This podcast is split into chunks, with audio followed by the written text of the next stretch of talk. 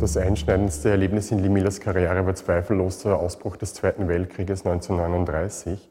Limilla lebt zu diesem Zeitpunkt in London, ist eigentlich Modefotografin für Vogue, sieht aber die Auswirkungen der deutschen Bombardements in London 4041, der sogenannte Blitzkrieg, und sie entscheidet sich, äh, Kriegskorrespondentin für Vogue zu werden.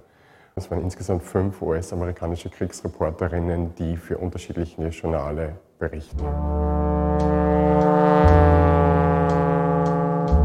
Von London aus bereist Lee Miller beinahe ganz Europa. Sie schließt sich den amerikanischen Truppen an, reist über Nordeuropa nach Frankreich, speziell natürlich die Normandie, die Landung der Alliierten, reist von dort nach Paris und dann kommen die wichtigsten Stationen ihrer oder für ihr fotografisches Werk, nämlich Deutschland und dann letztendlich auch Österreich.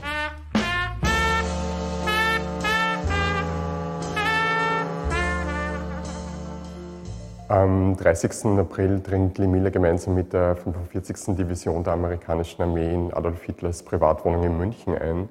Sie hatte zuvor noch in Dachau fotografiert und nun inszeniert sie sich in dessen Badewanne.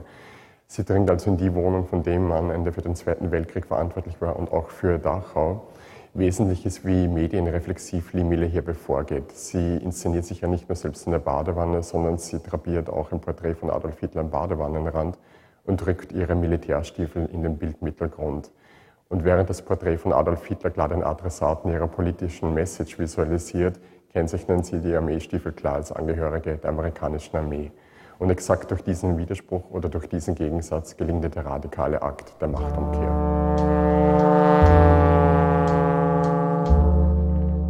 Deutschland fotografiert Lee Miller in den Konzentrationslagern Buchenwald und Dachau. Und während sie Buchenwald zehn Tage nach der Befreiung betrat, war sie eine der ersten Fotografen und Fotografinnen, die Dachau betraten.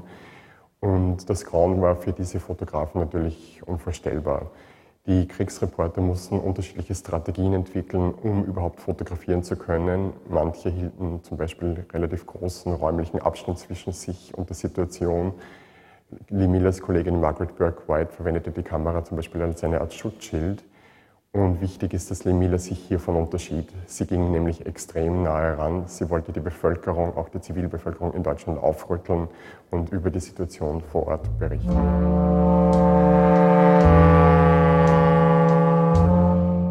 Zentral für Limilas Kriegsfotografie ist, dass sie sachlicher wird als zum Beispiel ihre surrealistische Fotografie. Es steht nicht mehr die Verfremdung im Vordergrund, sondern die klare Verständlichkeit und die Lesbarkeit der Bilder. So sachlich Limille in ihrer Kriegsfotografie auch wird, ihr Blick als Künstlerin oder auch ihr surrealistischer Blick ähm, zieht sich auch durch ihr kriegsrelationales Werk.